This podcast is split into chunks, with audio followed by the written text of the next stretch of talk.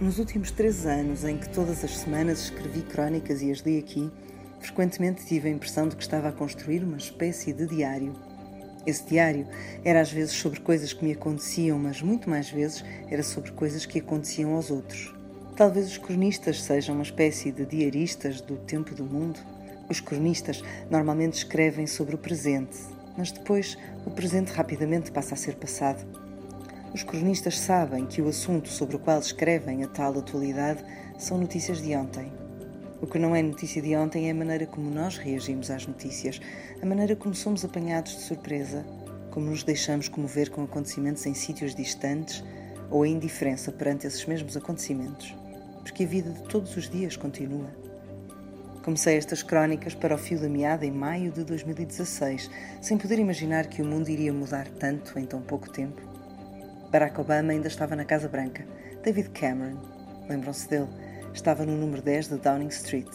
Ninguém imaginava um dia como o de ontem, com sete horas de interrogatório a um procurador especial destacado para investigar interferências russas em eleições americanas.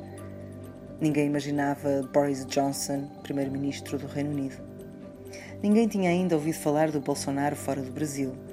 A extrema-direita ainda não tinha conquistado tanto terreno na Europa. Mas também ainda não tinha acontecido o movimento Me Too. Em Portugal, o racismo ainda não fazia parte do debate público. Uma adolescente sueca ainda não tinha tornado a emergência climática numa questão que mobiliza jovens em todo o mundo. Ao longo desse tempo, tive muitas vezes a sensação de que era preciso criar alguma distância dos acontecimentos para poder escrever sobre eles e preferi esperar. Desconfiei dos assuntos da semana, sabendo que iriam desaparecer sem rasto na semana seguinte. Perguntei-me o que poderia eu acrescentar sobre um assunto quando parecia que tudo tinha sido dito até à exaustão.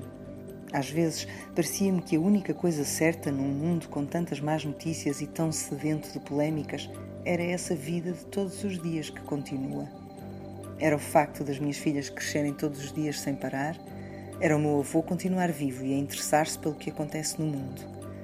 Era ver pessoas no meu bairro fazerem pequenos gestos para melhorar a sua vida na cidade era reparar nas entrelinhas das notícias nos grandes gestos a que as pessoas comuns são obrigadas constantemente.